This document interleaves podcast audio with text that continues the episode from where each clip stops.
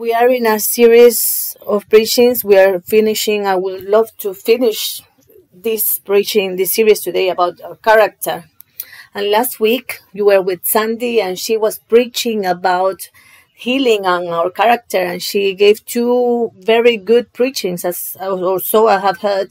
And I have been talking about what character is a couple of weeks ago. Those preachings are uploaded online. I strongly advise you to to listen to them all of you young and all the people because it's one of the most important things the Lord is working on. Just a few churches are talking about characters. Many talk about gifts and our uh, um, the, the way we are, but character is not really common because it's one of the most difficult things we have, especially in our Christian life.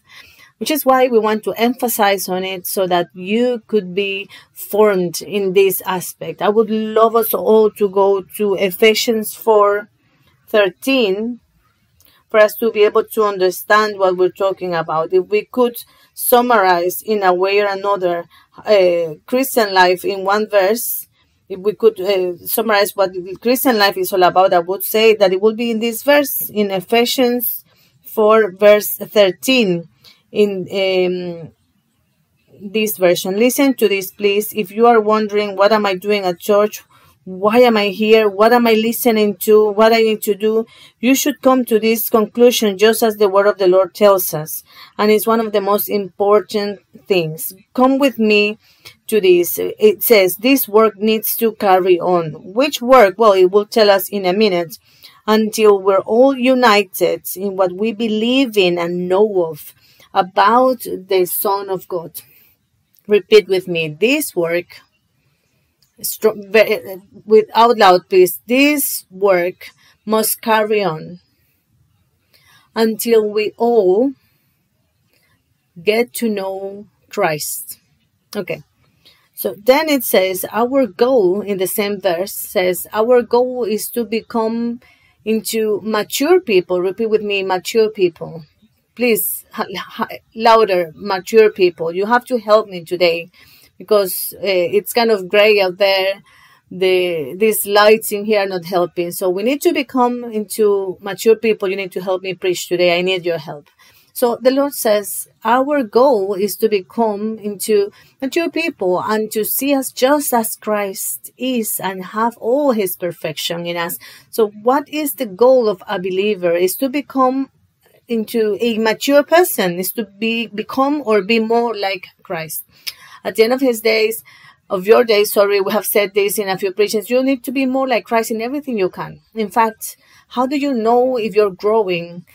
This would be because you're comparing yourself uh, who you were before, before you met Christ, and what happens after you met Him. You compare yourself and you think, wow, I've changed. So at the end of the day, you will need to be more like Christ in any way maybe not physically. Remember that the Christ we see in those paintings in the Last Supper and this Christ that is like an Italian man um, with um, uh, golden hair and blue eyes, that is not a real photograph of Christ. Jesus, for sure, he was from that time. Maybe he he he was not very tall maybe his aspect the bible says that his aspect was not very desirable for people because what was calling people's attentions from him was his divinity but with something called character so have this information there with you and then let me explain something to you when a person meets Christ, when that person makes a decision to have a relationship with God, accepts Jesus in their hearts. So it means they have a desire, they make a decision to place their faith and their trust in Jesus Christ and in what He did for them, immediately eh, we start this process. This process is called the process of sanctification and is a process in which our character is being formed, shaped. And as humans, you and I are divided into three aspects. The first aspect is our body. The second aspect is our soul. And the third aspect is our spirit. Our spirit only has becomes alive when a person believes in Jesus Christ, which is why people is called and the Bible talks about being born again. Re- please repeat with me being born again. Louder, please. Born again. And when a person then meets Christ, their spirit is born. which is why the Bible tells us that those who are in Christ is a new creature. What is it referring to? What what does it mean when it says you're a new creature? Well, it's not talking about our body, even though when a person accepts Christ, they might receive a miracle. Maybe you have your hand is not okay, you have, have a paralysis, or maybe a problem or a defect in your body, and it can be solved. That's very likely, and it has happened. We have seen it before. But then what does it what, what, what does it mean? It's not about being born again physically because you accept Christ when you're 40, 50, 60 and you're still the same. You you won't change physically. So we have one part left, which is our soul, our mind. What we it could be either your soul or your mind. That's how we refer to it in the Bible. Is where our thoughts are, our memory, where my character is, the way I am, my decisions. In the mind of a person is where we have our emotions, uh, consciousness, in consciousness. All of this is there, and this won't change in a very dramatic way in most cases, but the Lord starts working in that person's mind. So when is where is a person born again in their spirit? When you accept uh, Jesus, the Holy Spirit comes within you and starts work in you, which is called sanctification. So all of this starts from our spirit, goes to our minds, let's say it in a way if we had our mind in, in our brain and then it touches our body which is why a person that has fellowship a relationship with god the holy spirit comes through his spirit touches their mind brings peace and their body becomes healed okay? Sometimes the problems we have in our mind most of them 80% of them are um, they're coming from our mind and then we reflect them in our bodies. We bring we, we come with the illnesses conditions. So the biggest work that the lord does in you and me is done in our minds in the regeneration in shaping our character, in his sanctification of your mind, that gradual change in the things you think about, feel like, love, all those characteristics of your mind. Perhaps, and I'm going to say something here without uh, trying to offend anyone, but that crazy bit of your life and mine is our mind. That's where we have our confusion. That's when I have a conflict with my mom or dad. In my mind is where I have that sexual tendency in, in my mind, I have all these addictions. Eh, it is in my mind where I feel lost. It is in my mind where I feel a conflict. Mind is the place where the Lord has to work the most in us. And that work in our mind is called renovation or forming, forming our character, shaping our character, which is why the Lord has a big task there. And what he's going to do is to change our mind until we all make it to the, the height of Christ, to be more like him. And I want to tell you there are four categories if you want to make notes, take notes in our Christian life, or John talks to us about four categories in Christian life. And the first category will be children. Who would be those who are children?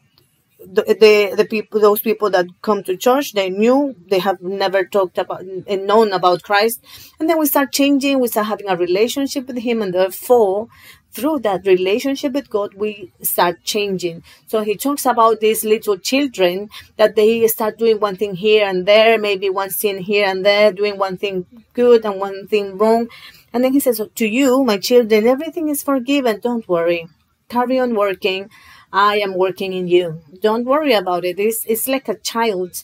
They have someone looking after them, taking them from one place to the other. The second category are those who are young. Repeat with me, young. And young people would be those, according to the word of the Lord, that already know how to use the Bible. They already know uh, how to use the knowledge of God and apply it. In fact, it says that through this knowledge through the things they already know of, of those things that are applying in their lives, they, they defeat the enemy. Repeat with me, defeat the enemy. And here we're talking about the spiritual entities. We're talking about the system, everything. So that person, that young person, by learning, they're changing their mentality and they're changing and they're growing. Then we have the third category, which is called uh, parents repeat with me parents and parents are those who already know and have a good relationship with god the, uh, would be these people in the bible that already know that the lord disciplines and he does so uh, firmly and strongly they know that god is love they know that when the moment of their blessing comes it will come they know that there are some things that they wait for and they need to wait and their hearts won't be hurt. They won't feel that the Lord doesn't love them, but they're very sure about Him because they have been getting to know Him for some time. But then the fourth category are the little children. Repeat with me little children. And this would be those type of believers that have been at church but they never formed worked on their character they never shaped their character this would be those those believers that i refer to as the ones who have a conflict of peter pan who never wanted to grow up people who have been at church for many years or not even at church but walking with the lord for, for a long time but they have never grown because they were not they never worked on their character they didn't make an effort and they remained as little kids so when circumstances come their way they just um, put them down. They, when the Lord uh, tightens His um, arm with them, they feel abandoned. They don't know. They don't understand. And those are the four categories. And I want you to place yourself in one of these. Now, maturity in Christian life is not about age. A person can make it to 40s and be a, a spiritual baby in the same way, we have a 10 year old uh, being a spiritual baby. Maturity in Christian life or making it uh, achieving a maturity is not about the person's age. I want you to go with me to Ephesians 4:13, please, and see how this version, what this version says. This will continue until we all come to such unity in our faith and knowledge of God's Son and here we have a very important part, and I want you to focus on this, and that we will be mature in the Lord. In a different version says the adult age that corresponds measuring up to the full and complete standard of Christ. So if we could summarize this once again about what the Lord wants, he wants you to become mature in the Lord, in Jesus, that through knowledge in him you could grow up and become mature so there is a maturity in christian life so again it's not about those um, because a person has just arrived to jesus or because that person has a white hair it's not about age it's not about how long you've been at church some people have said but pastor i've been at church for 30 years as a believer but they really really are kids in christ why because they have never managed to develop their character. So, what is that maturity based on? It in the way I shape my character. You can have 17 year old, uh, 17 years, sorry, and be very mature in Christian life. You can be very young physically speaking, but you can be a father in your faith. We have the case of a king in the in the Bible who started making decisions. I imagined being guided by those who were uh, authorities for him. He beha- be- behaved in such a way that he was as a as a parent in his faith.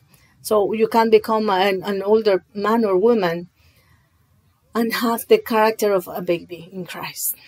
Now, there is no problem about that. I don't want you to feel bad about it, but what I want to teach you about, I want you to understand that Christian life needs a, a growing growth. And you need to shape your character in Christian life. That's the whole process we all need to live. And it is necessary for us to face this process with responsibility so that we could grow. It is very, very important. It's one of the most important things. And this call, this process is called shaping our character. Now, if you understand this, you will understand as well, or you will make decisions that will go according to this way of thinking that will take you towards a growth. And you don't have to be left behind there where you are. Don't think that Christian life is just coming here, sitting down and listening. No, far from that. Christian life is achieving a maturity. The question I may ask to you today is Are you achieving? Are you making it to that maturity in Christ? Is, is this something happening in your life and in your mind? And can you compare yourself, who you are now and who you were many years before? I can now say I'm a completely different man. When I came to Christian life, I had all these thoughts and conflicts and things. And now I look back and I think, wow, Lord, you have made me a young man in Christ. I feel young I don't know if I'm a parent, but at least young. I know I am. I'm looking at the word of the Lord. I understand. I see things that are happening. And that's the idea in you and me. You didn't come to sit down to find a miracle. You didn't only come to sing. No, that's not what Christian life is all about.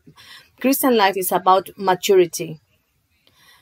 A lot of people see this from a different perspective. They think that at church, we have people that are mature, that we are all parents. So they think, oh, this is this is like holy people. Oh wow, this person going to church, they should have changed by now. And it's not true. If they knew that, they they should understand. If they knew this, they could understand that here at church we have people that are trying to mature you don't need to feel embarrassed by saying i feel a, a spiritual baby or a young spiritually or an old person. No don't feel ashamed. What you think about is how do i move on? What does the lord want me to do? Now i want to give you a couple of uh, tips about character. So if you could go with me to hebrews 5 verse 7 please. Verse 8 and I want you to know this about character and how this um, process is. See what this says, and let's find a few key points here. First of all, it says, even though Jesus was God's son, he learned obedience from the things he suffered. Repeat with me. He learned obedience from the things he suffered. Well, Verse 9 In this way, God qualified him as a perfect, repeat with me, please, perfect high priest. And he became the source of eternal salvation for all those who obey him. I'm going to give you five facts we find in here. The first one Jesus himself had to shape his character, form his character. This is a very special thing about Jesus Christ. Not only he is God, when he came to the world, he was God, and I want you to be, very clear on this, but he had to go through a process of shaping his character. And the Bible says in here that he was doing so. It says, even though he was God's son, it says in here. So Jesus had to go through this process with his character. Let me ask you something. If Jesus went through this process with his character, shouldn't you and I go through this process as well? What makes you think that if the Lord, our King, our Master, our Savior, went through a formation, a process forming his character, you and I are not going to have to?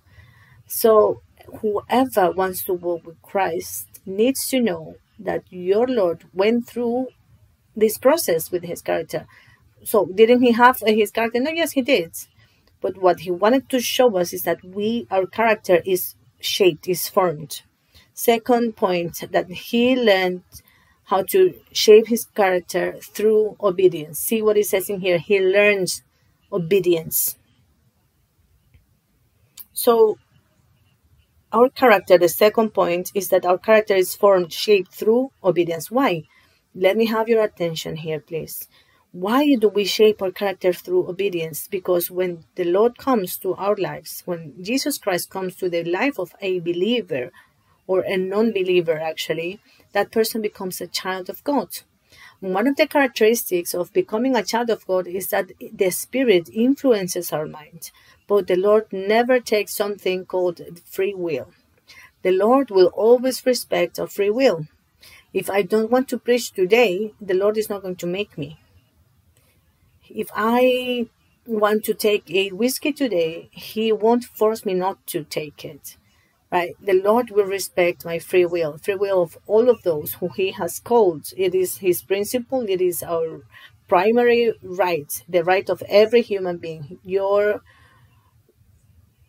um, free will, which is why sometimes we have difficulties choosing Christ because He respects our free will. But Lord, why didn't you rescue me before? Because I respect your free will. I myself fought many years against the Lord, against that calling from Him until one day I said, you know what, I give up. I cannot do it anymore. Here I am. I thought I was a good man, and that's not true. I need you to do something. The Lord respected that, my free will, until that day. That day when I said, I want to. And then He said, okay, then I'm coming.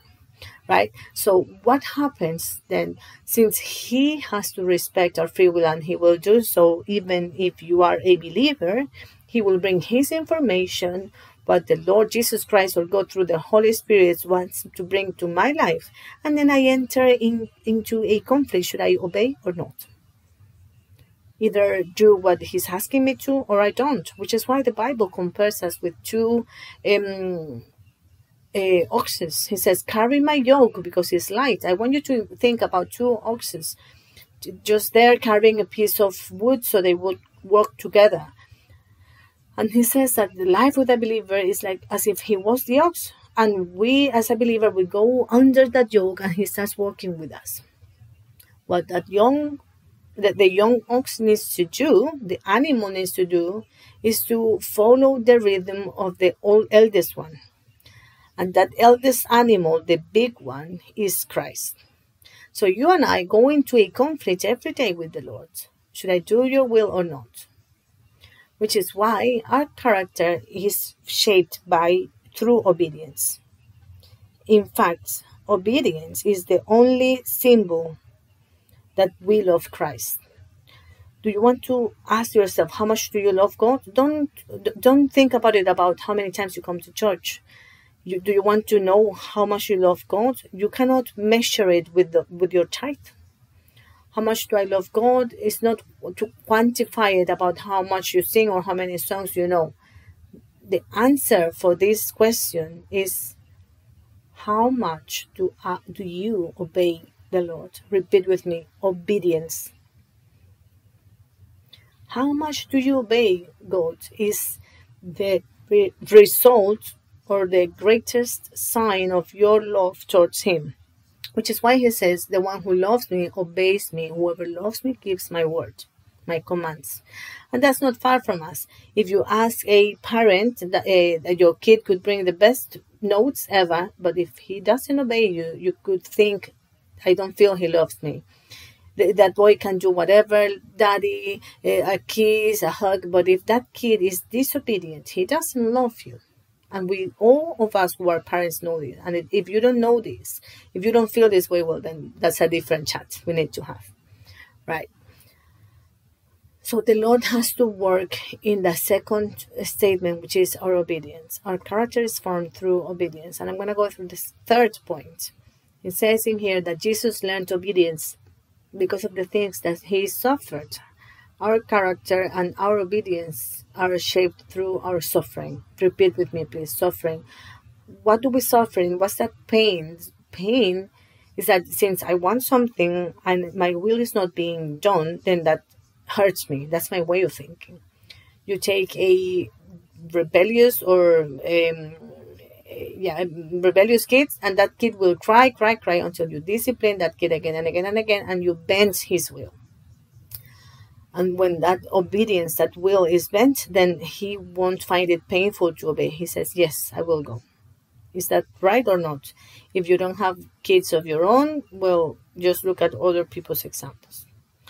So, suffering forms our character. Now, the fourth fact, truth, I want to show to you is in verse um, 9. It says, In this way, God qualified him as a perfect high priest. So, what does this mean? When we shape our character, we become perfect to become priests of God.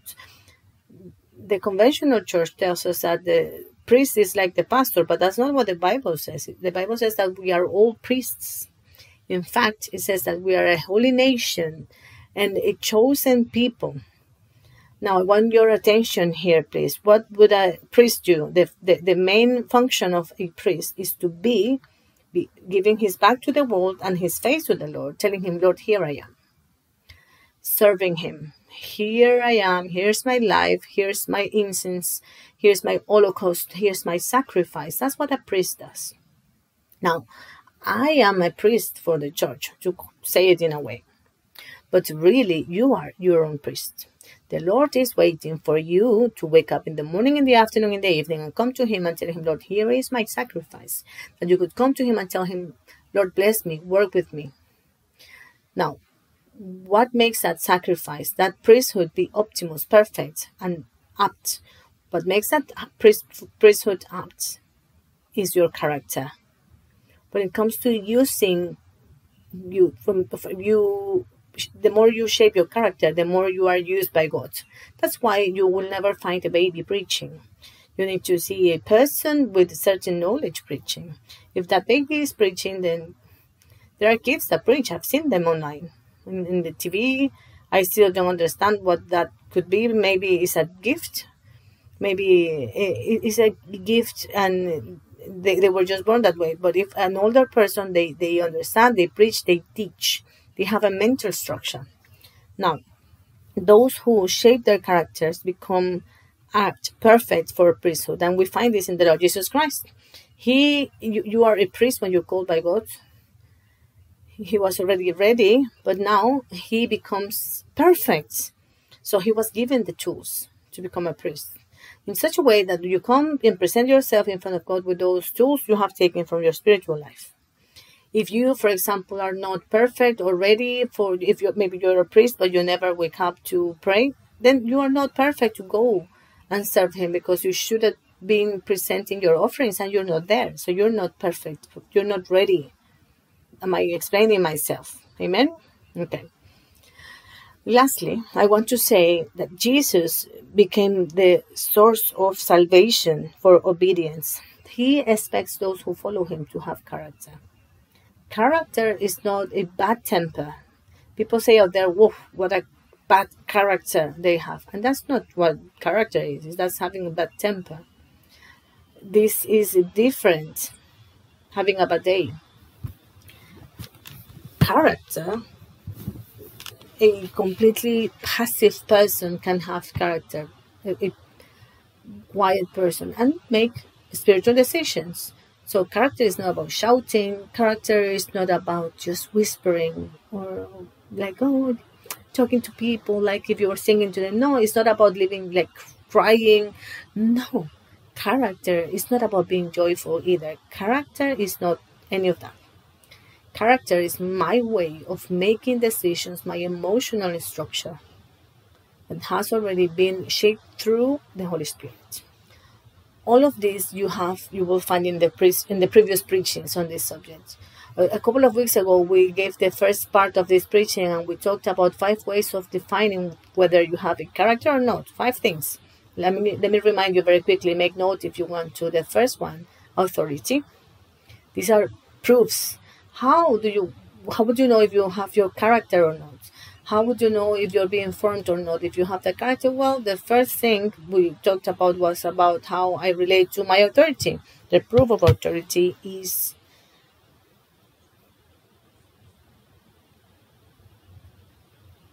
unavoidable. There are no shortcuts for it. Whether you like it or not a person with a character and that wants to work in their character, they need to know how to have a good relationship with their authority. So let me ask you, how's your relationship with your authority, with your boss? Is it a relationship of rebellion? What what's there in front of um, your authority? That shows that you have no character. If you have a bad relationship, it shows that there are conflicts in you. Some people cannot be under the authority of a boss. They have to be autonomous and self-employed not because they cannot have a good job, but nobody can deal with them. They're unable to have a good relationship with their boss, with an employer. Some people is serving in a way or another, and we observe that when a leader comes and and calls their attention for something, well, they react wrong, and they go against that person. It means that that person has no character shaped in them. However, a person that has been working on their character is a person that when they have they have a good relationship with their authority and they know how to obey. So first, think about it. How's your relationship with your authority, with your pastor? Forget about me. Your relationship with your leader. How's your relationship with your the, the authority in your house? This will be the proof number one, the test number one. The second test will be our money. Think about our money. We were saying a couple of weeks ago that before being called by the Lord, I had the opportunity to work with my with an employer, and he used to tell me, "Don't bring anything for me. Bring me the bank statement of that client, and I will know who that person is." And it's a great truth. What would your bank statement say about you? What does your way of spending say about you? Money shows what? If you have an addiction to alcohol, money shows if you have addiction to a drug Money will show if you have addiction to pornography. It will show if you have, if you love. It will show if you are responsible. It will show if you are not good at paying your debts or if you are responsible or if you waste your money. Money will show everything about a person. Why? Because we are money. You need money. You wake up in the morning, you need to use um, 10p in toothpaste opening eh, like running water use one pound wear clothes a 40 pounds trouser money shows everything so money is a reflect of our character what a person does with their money shows who that person is what that person is made out of a person that makes their payments up to date. So it shows that it's a person with a, who is responsible. You can lend money to that person, which is why a recommendation letter won't talk as much as it as will show your your bank behavior. Now, now let me ask you, what does your way of using money? What, what, what would it say about you? If a young boy gets their their get some money from their parents and two days after have no money left, then they, he doesn't have character in front of money. If you are trying to find money everywhere because they're gonna charge you some for something, then it shows that there is a problem with money, and it shows what kind, what type of character you have. So think about how, how your character is. What can other people say about you? Those who are not in Christ about your relationship with money, or that person, how would that person go to church? Well, that person goes to church, and they really I don't understand. How could it be that they owe money, right?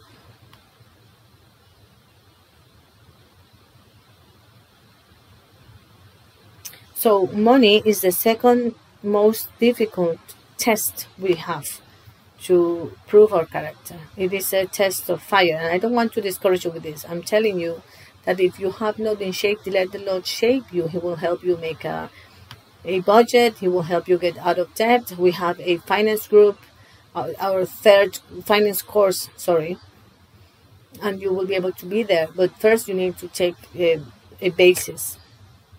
Third test to know whether you have a good character or not, or if you have been working on your character. The third test is your sexuality.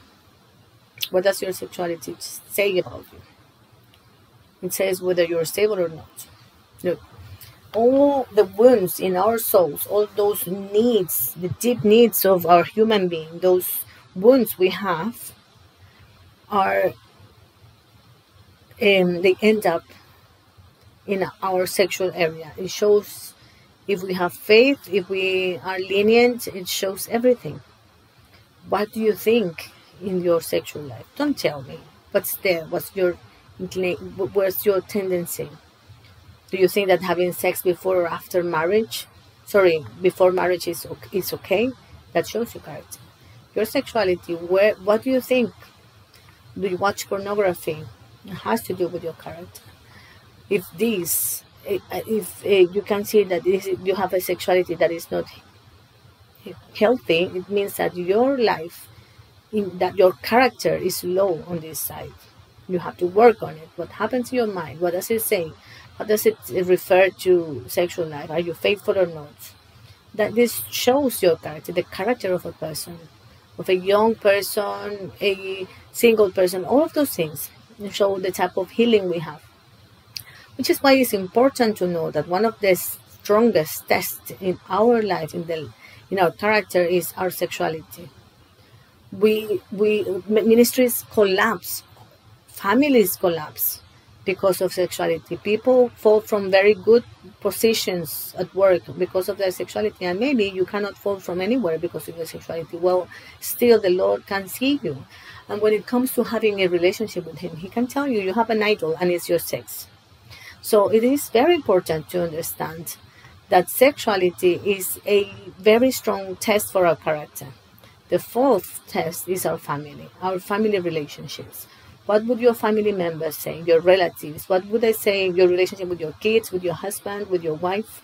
What does your relationship say? Do you submit to him or not? What, what would your kids say about you? Do they have something to say about you?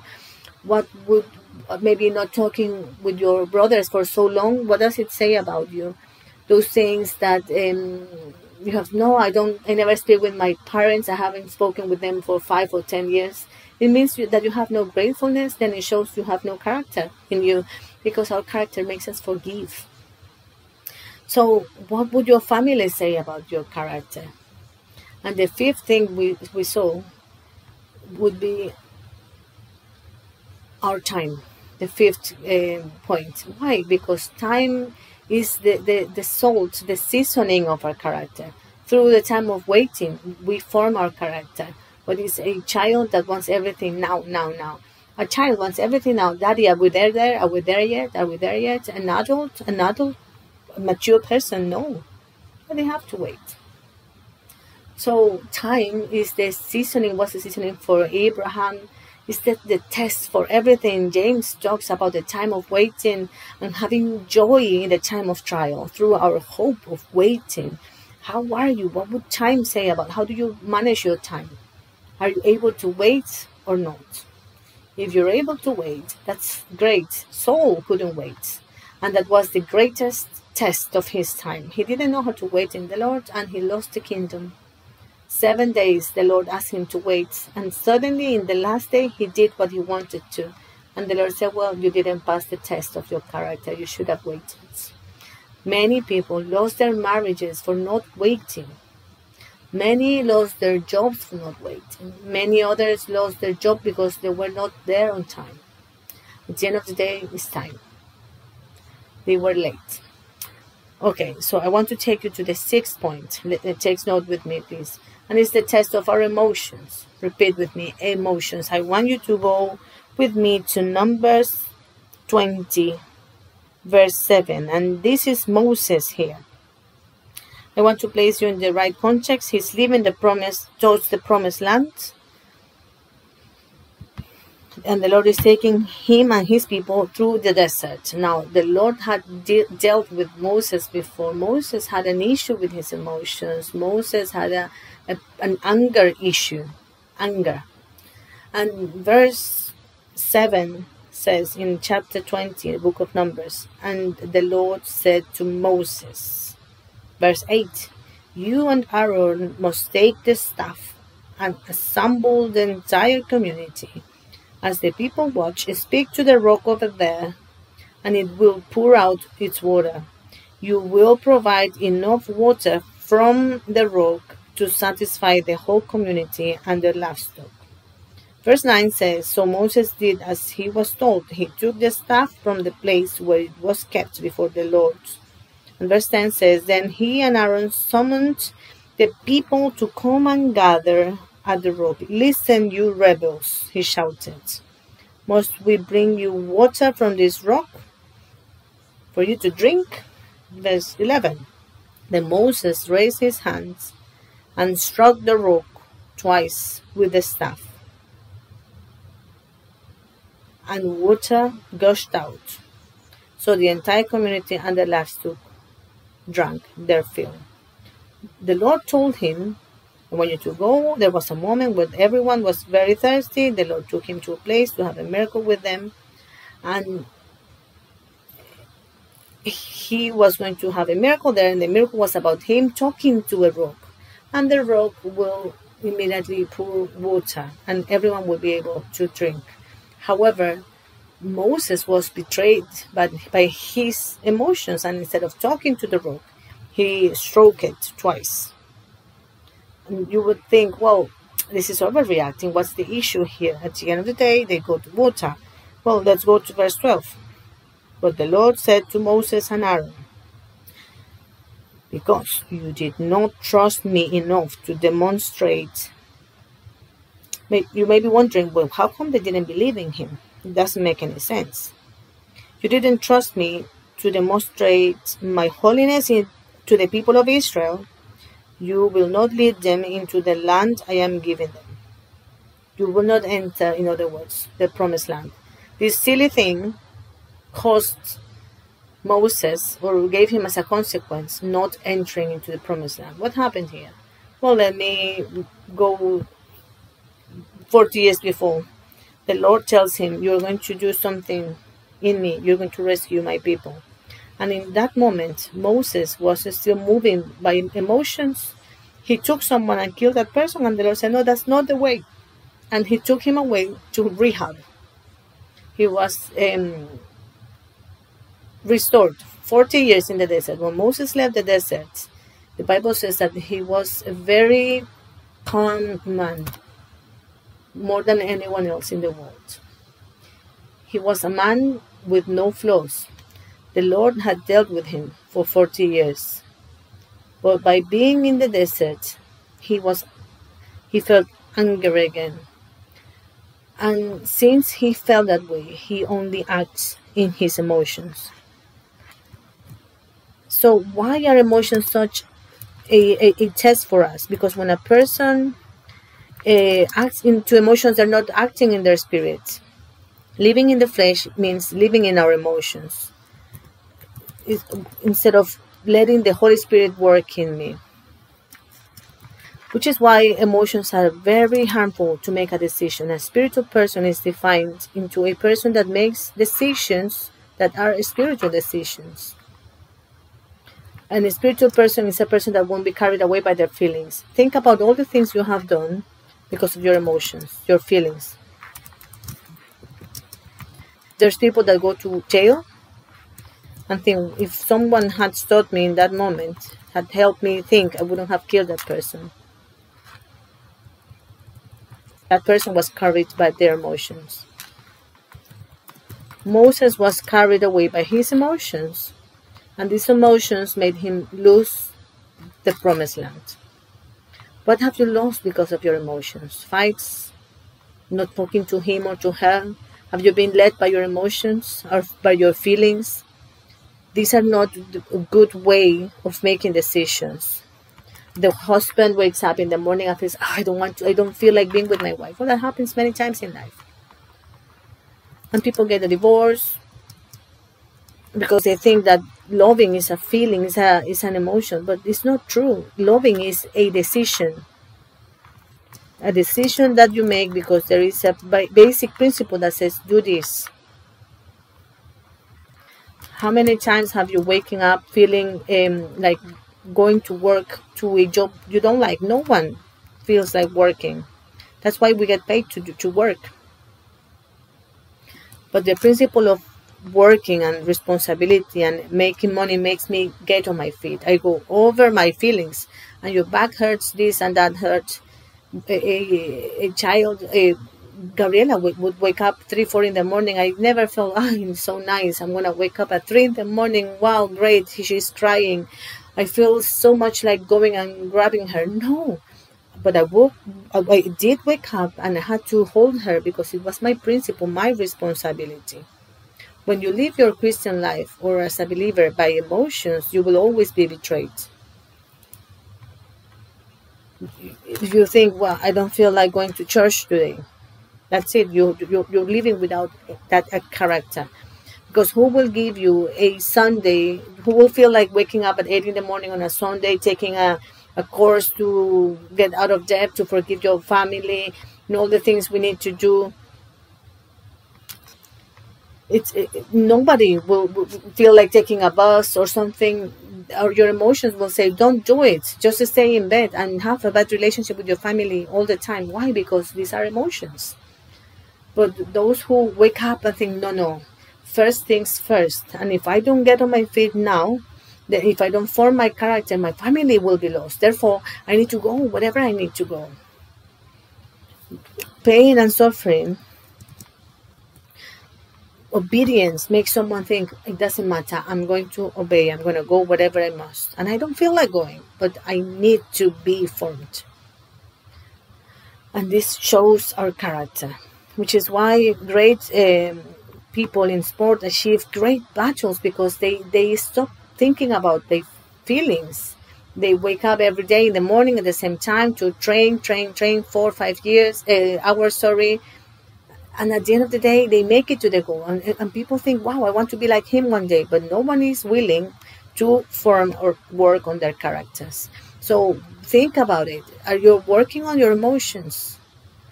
What would this test say about you? Does everything hurt you? When your leader comes and tightens you up uh, okay what's happening? What's the problem here? And oh it, it hurts. I feel it hurts. I want to give up. I want to leave church or are you a type of person that will say no no i've been disciplined a few times i know about this. And i, I stand very straight because i if, if the lord gives me the roads then what would your feelings say about you? Next next um, test the test of your fidelity faithfulness. Go with me to luke 16 10 if we are faithful in little things, you will be faithful in big things. If you are dishonest in little things, you won't be honest with greater responsibilities. And if you are untrustworthy about worldly wealth, who will trust you with the true riches of heaven? Verse 12. And if you are not faithful with other people's things, why should you be trusted with things of your own?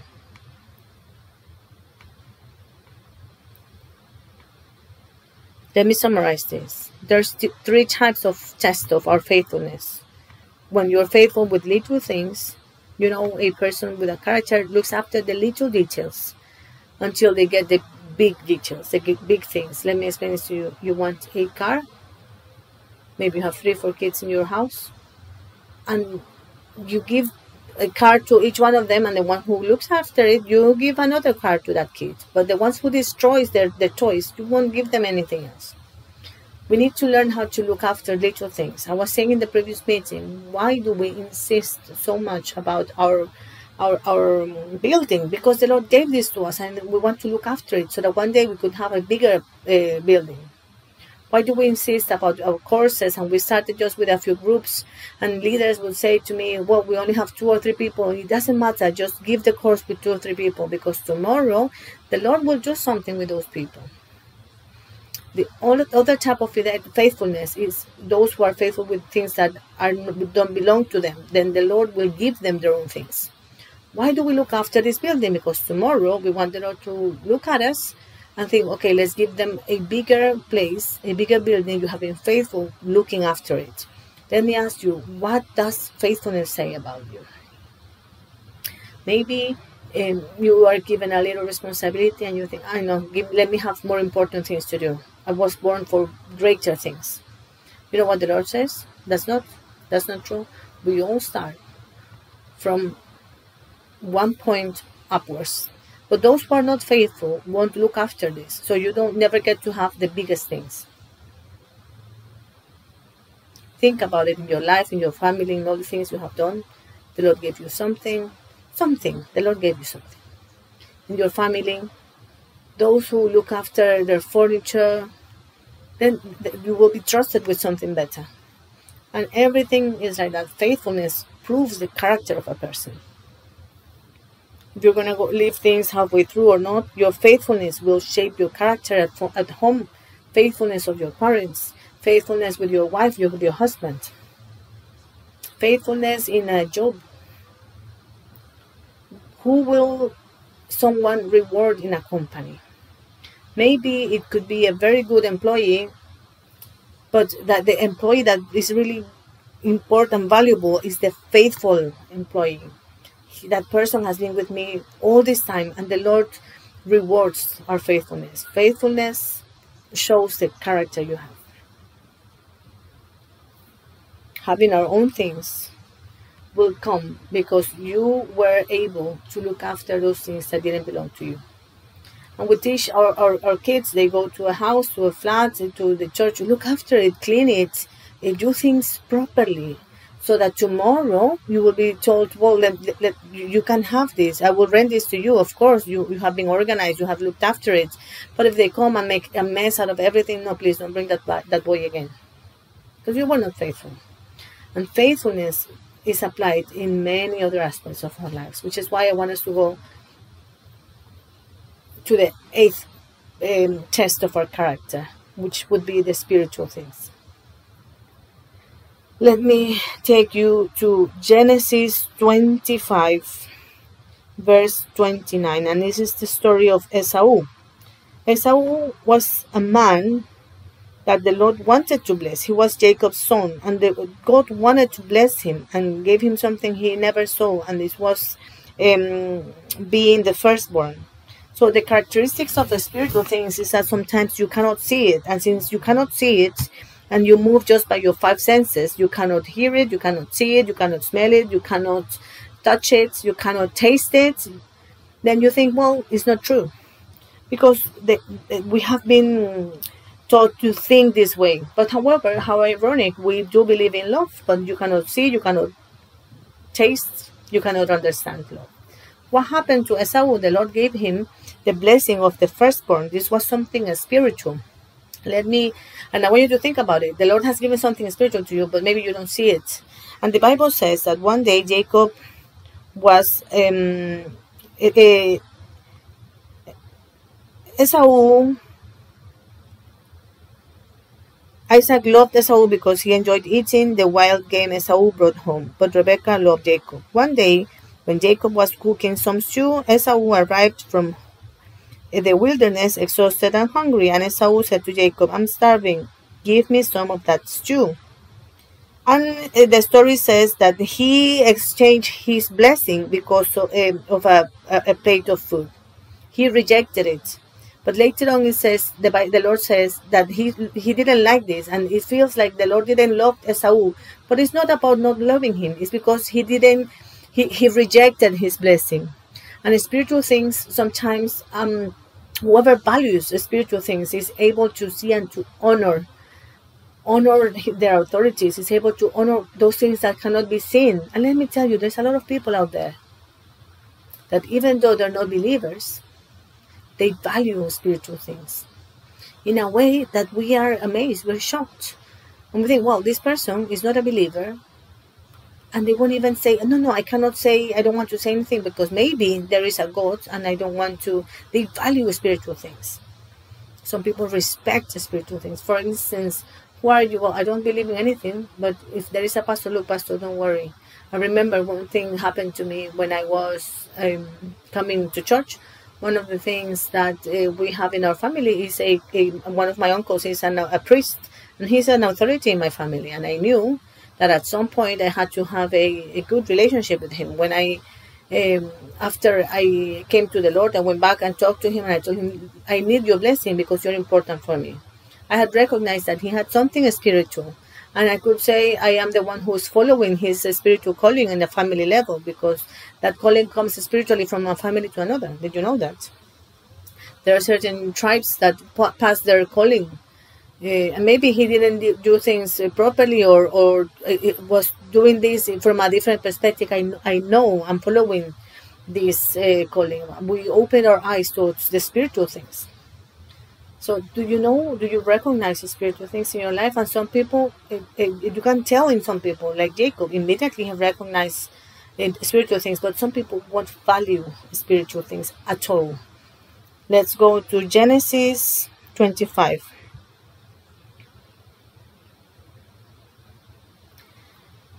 One day Jacob was cooking some stew. Esau arrived home from the wilderness exhausted and hungry. Esau, Esau said to Jacob, I'm starved, give me some of that red stew. This is how Esau got his other name Edom, which means red. All right, Jacob replied, but trade me your rights as the firstborn son. Verse 32 Look, I'm dying of starvation, said Esau. What good is my birthright to me now, ah, I cannot see it. It's, I'm losing nothing. Let's just sell it. But Jacob said, First you must swear that your birthright is mine. So Esau swore an oath, thereby selling all his right as the firstborn to his brother Jacob. Then Esau, then Jacob gave Esau some bread and lentil stew. Esau ate the meal, then got up and left. He showed contempt for his rights as the firstborn. Hebrews 12. We're talking here about spiritual things. 12:15. It says in here, "Look after each other. Be careful," says the Lord, "so that none of you fails to receive the grace of God. Watch that no Make sure, sorry, verse 16, make sure that no one is immoral or godless like Esau is equal. This is compared to having sexual immorality or being profane. No one is immoral, or godless like Esau, who traded his birthright as the firstborn son for a single meal. Meal, sorry. For, for, for a friend, for an adventure, for whatever situation, a treat, you left your spiritual things. We have a plate of lentils everywhere, a stew everywhere. Every day, Satan is offering an stew for breakfast, lunch, and dinner. Every time. Listen to verse 17. You know that afterward, when he wanted his father's blessing, he was rejected. It was too late for repentance, even though he begged with bitter tears you know what happened to him? He didn't value what he had. He didn't value his church, what the Lord had for him. He didn't value the moment. He didn't value something the Lord was giving to him. And the characteristic of not valuing spiritual things is that you cannot tell. It's the sweet taste of being deceived. Some people leave the church and they leave like, I, they feel like ah, I left. And after time passes, there's something um, I call the savings account of the Lord. You live with the savings account. The Lord is very generous in every aspect. One month, two months, three, five months, and suddenly something happens, and that person thinks, wow, what have I done? I'm such a fool. I had it all there. I rejected these spiritual things. Wow. How did I let this happen in my life? That's what it means by discarding spiritual things. Which is why, Lord, this is mine. I cannot see it. I don't know. This one person, two people, five. This is small church, whatever. Whatever the Lord placed you, I'm not precisely talking about here. This is what you have given to me. I'm going to look after it because if I lose it, be careful. If you have to serve a coffee, do it well. If you have a, a, a, an annoying leader, look after him. Whatever is spiritual, you need to look after it until the very end. Because this is a test, serious and strong test of your character. At, at the end, you will notice, wow, have I done this? Where would my kids be right now? The word of the Lord is very, very different from what we see physically. Since we cannot see it, you cannot manage to understand. Who says amen here? So look after spiritual things. This will show your character. And we can see it in the youth. Some some boys uh, honor spiritual things, and it's not about um, um, pretending. No, they can see this, and they're like, no, no, no. This is important for me. No, the Lord doesn't like this, and you can see it. You see those who value spiritual things, and you can also see those who won't value it at all. Just hold on to this, please, in your hearts. Number nine, the test of our of power. Very quickly, please. Let's go to Second of Chronicles, twenty-six, verse four. Power is a, an exquisite test for a character. Do you want to have a test of power? I want you to know that test of power is people who are who have power. You will notice who they are. Bring a new person with no character in power, and they will bring a dictatorship in here. Have a person with character to exercise authority, and I want you to know that that person will know how to do it. A person that has already learned how to obey will know how to lead which is why when someone is trying to lead people in the wrong way, you can notice, wow, this person doesn't know how to obey.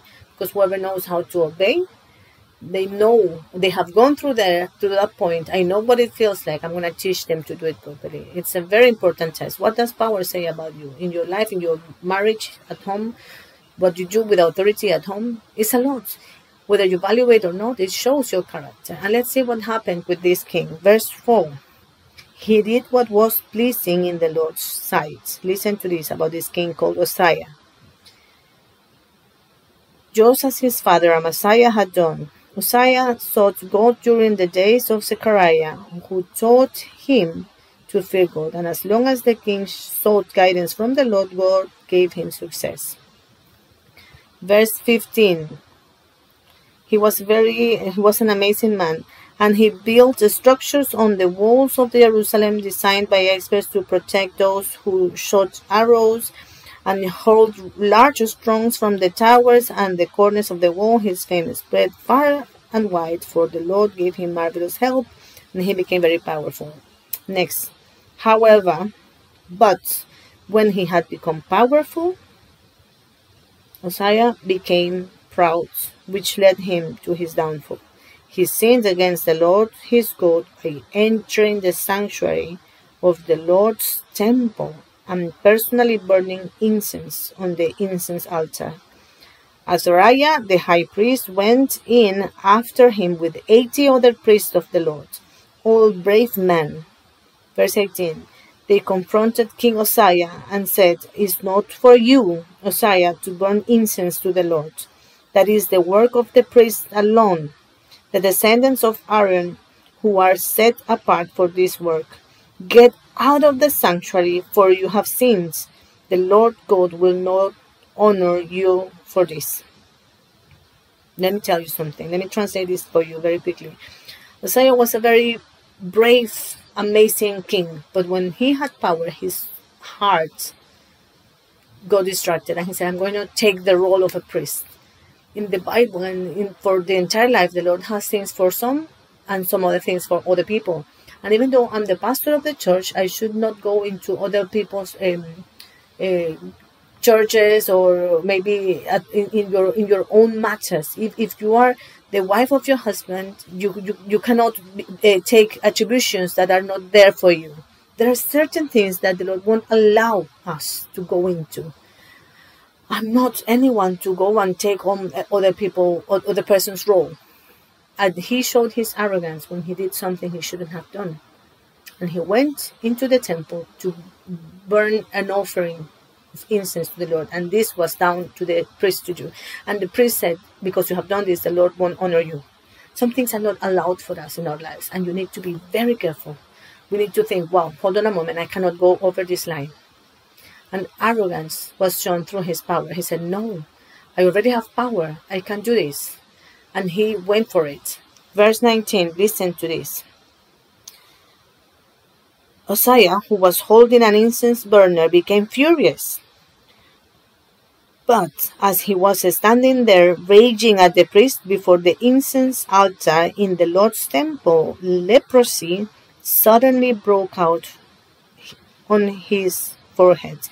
When Azariah the high priest and all the other priests saw the leprosy, they rushed him out. And the king himself was eager to get out because the Lord had struck him. Verse 21 So King Uzziah had leprosy until the day he died. It was not down to him to go into that temple. He was the king, but there are certain things that even as a king you cannot do. King Uzziah became like this until he died. He lived in isolation in a separate house, for he was excluded from the temple of the Lord. His son Jotham was put in charge of the royal palace, and he governed the people of the land. What amazing is this test of power! It was not down to him. If it's not down to you, whatever it is, don't go into it. Some people say, No, Pastor, no, I wouldn't do it. Some people go against other pastors. I wouldn't do it. That's not down to us. But in your house, in your family, everything that is within your power, be careful because you can burn yourself. Why would the Lord do it like that? Well, I guess because we, so that we will all be sub, subject to others. I cannot go to Madrid and ask an usher, go do this. No, don't touch it. Maybe I'll, I will burn myself. The proof of power is a very serious thing. The last one, the proof of praise, of prayer, the, the, the, the test of prayer, sorry. If there is something that shows the character of a believer, it's his life of prayer. The Bible tells us in Mark 135, talking here about the Lord Jesus Christ. Before daybreak the next morning, Jesus got up and went out to an isolated place to pray. Let me tell you, prayer shows who you are as a believer. You can come to church, but if you don't pray, you have no character. Why? Because in prayer is when everything is shaped.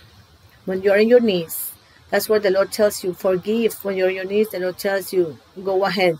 Don't be lazy. Don't be nosy. That's when the Lord tells you, prepares your heart, which is why when someone won't pray, that person will have no character or just a little one. Maybe that person has a lot of gifts, they can do a lot of things. But if you don't pray, if you don't have an, an internal life of prayer, and let me tell you something, it's one of the most difficult things to do. Because when we are praying, we can open our heart to the Lord and the Lord sees our heart, and that's when He makes changes in our prayers. That's where the greatest the strategies came from the greatest changes, the greatest me- messages. That's where everything comes from, and that's a very difficult test. Psalm 73, verse 17. This was a psalmist who wrote um, psalms, and he went into a spiritual test and see what he says. Until I entered the Lord's sanctuary, I understood their ending. Until I went into prayer, I couldn't understand. And it's one of the most difficult things. How's your life of prayer? What would I say? If you don't pray or forget about it, there's no character. There's a lot of gifts in you. And the church nowadays is almost run by gifts, but not by anointments or prayer. Maybe you can come to this group of um, kids here or boys maybe you haven't prayed at all and you you have maybe when you sing you have your gift the the the instruments are amazing but not much prayer. Maybe you're listening to this message and if you have no prayer it can be you, you can tell. You have your gift that's fine. But if you want the, the character of christ you shall shape it on your prayer. Let's get on our feet. Until you enter into that sanctuary Let's close our eyes. And I want us all to close this time. Thank you for listening. I know we stayed a bit extra, but it was important to work on your character. Now, maybe you're thinking, oh, well, the, this pastor took so long today. Well, it's up to your character.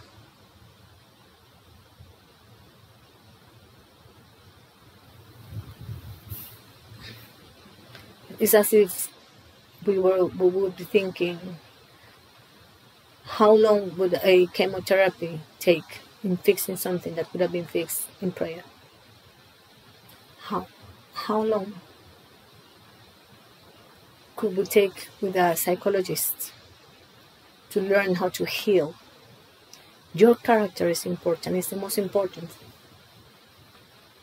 And I know it's not one of those things that make us feel motivated, or perhaps it is but this is the greatest motivation. Don't worry about your gifts.